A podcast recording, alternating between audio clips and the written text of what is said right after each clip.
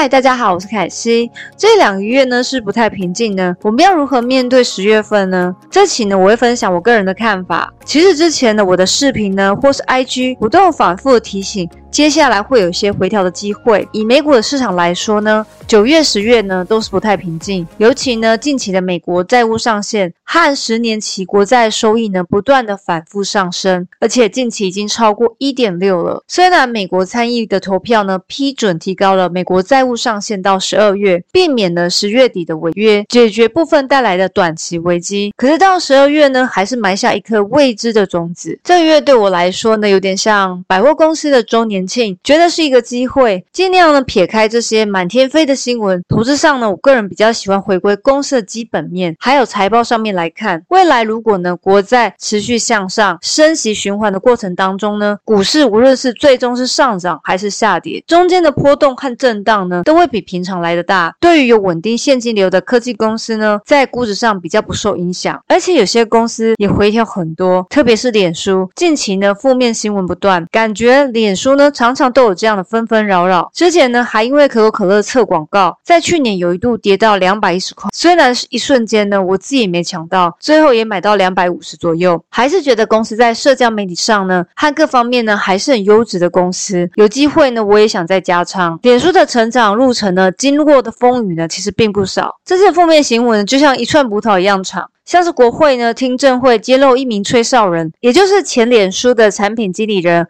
好，跟显示出呢，Facebook 平台呢危害性的内部举报，还有呢，Facebook 呢数小时的全球停电，包含了 Facebook、Instagram、WhatsApp 和 Message 在内的 FB 平台的全球范围呢，近六小时无法使用。再来呢，苹果对 iOS 十四的系统啊改变了隐私权设定，大家呢开始选择加入负面的猜测，对于脸书呢将会广告业务会有所影响。但脸书在第二季度呢业绩表现亮眼，并且对七月的影响表示乐观，所以。相信呢，iOS 版本的改变影响，随着时间呢，还是会慢慢淡化。公司呢，还是会想办法去弥补。脸书呢，还是处于绝对优势。以公司专有技术和现有数据来看，但这边呢，我不是要跟大家讨论这些新闻，暂时性的问题呢，对我来说呢，在成长过程中都会发生。只是风雨的大小还有没有打雷？不论怎么看呢，我觉得目前这家公司呢，已经是成为社交媒体巨头，这是毋庸置疑的。公司旗下拥有 WhatsApp、Instagram、Facebook 的社交软体平台，很多人觉得。脸书快不行了，现在有抖音啊、微信啊，还有一些新的多媒体软体。而且脸书这个平台的用户规模十年来一直在萎缩，但是直到今年，脸书美国还是有五百万年轻人每天登录使用这个平台。而且我觉得我自己身边的老人家呢，最熟悉的社交媒体呢，也是脸书。至于 Instagram 上面超过四十 percent 用户呢，都是二十二岁以及以下年轻人。在美国呢，每天其实有两千两百万的青少年登录使用 Instagram。脸书呢？不断通过呢免费提供服务来巩固自己的优势。截至二零二一年第二季度呢，Facebook 公司的家庭活跃用户为三十五点一亿。从这个数据，我们就可以知道，脸书呢是全球领先的社交媒体公司。公司有这些资源呢，其实对于现在来说呢，人潮可就是可创造性的金流，尤其是在广告业务上。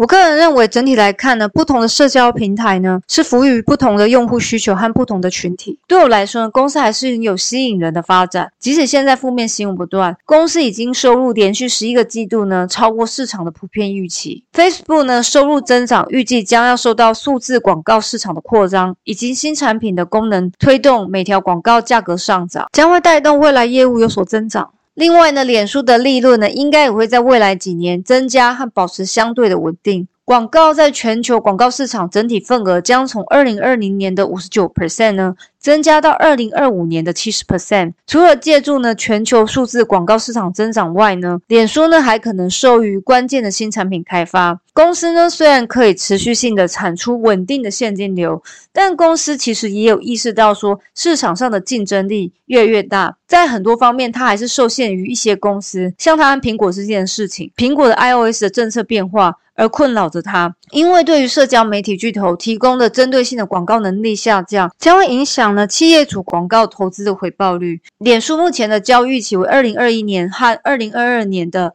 市盈率分别为二十三点六倍和二十点九倍。参考一些 DCF 合理估值是落在六百二十六点二五，但我自己的 DCF 则稍微保守，大约在六百内。其实这些算法呢，还是存在个人的主观意识在里面，所以呢，这些数值呢，只能单纯提供大家参考。而不是说预期呢将会到这边，未来会如何呢？没有人可以保证。像微软呢是怎么算的，也都是低于估值。不过呢，我还是习惯依照公司的类型，用不同的方法来估值运算作为参考。脸书公司来说呢，一直都有成长，而且自由现金流强大，尤其是 Instagram 电子商务的兴起跟 WhatsApp 潜在的货币化呢，应该会让脸书在未来快速的速度增长它的收入。我对脸书的想法呢，脸书这种公司呢，我觉得要倒也不容易，除非这世界上再也没有人要使用。其实像 WhatsApp 这个软体呢，在中东或东协呢，很多国家，甚至印度、印尼这些人口多的国家呢，都还是在使用 WhatsApp。我个人其实比较。欣赏脸书的地方是，他的 CEO 呢，也就是他的老板，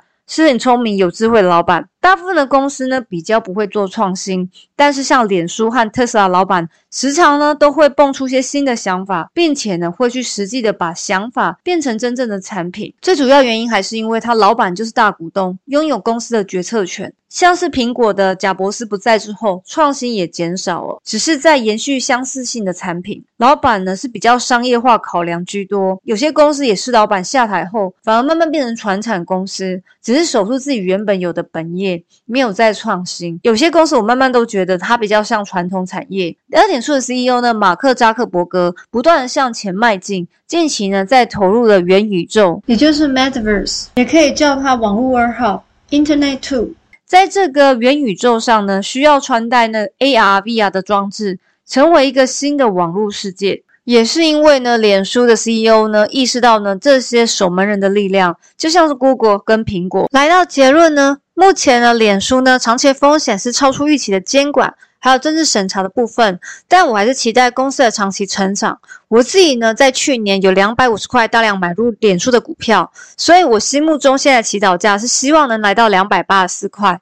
但我在自己算完公司最新的 DCF 后呢，觉得公司可能接近三百，我就会心动了。我自己觉得呢，股票没有人知道哪里是最高，还有哪里是最低。最好的买法是按照自己资金的配置，用金字塔买法，这样进退有手，上去不会错过，下去又有保留。因为没有人预测市场会在哪里反转，不要只想着买最低，还是按照自己计划慢慢购入。投资的机会都是等待来的。以上呢，只是我自己单纯想法，和大家分享，绝对不是买股推荐。要记得投资理财有风险，独立思考，买入自己了解的公司。谢谢大家，下期理财见，拜拜。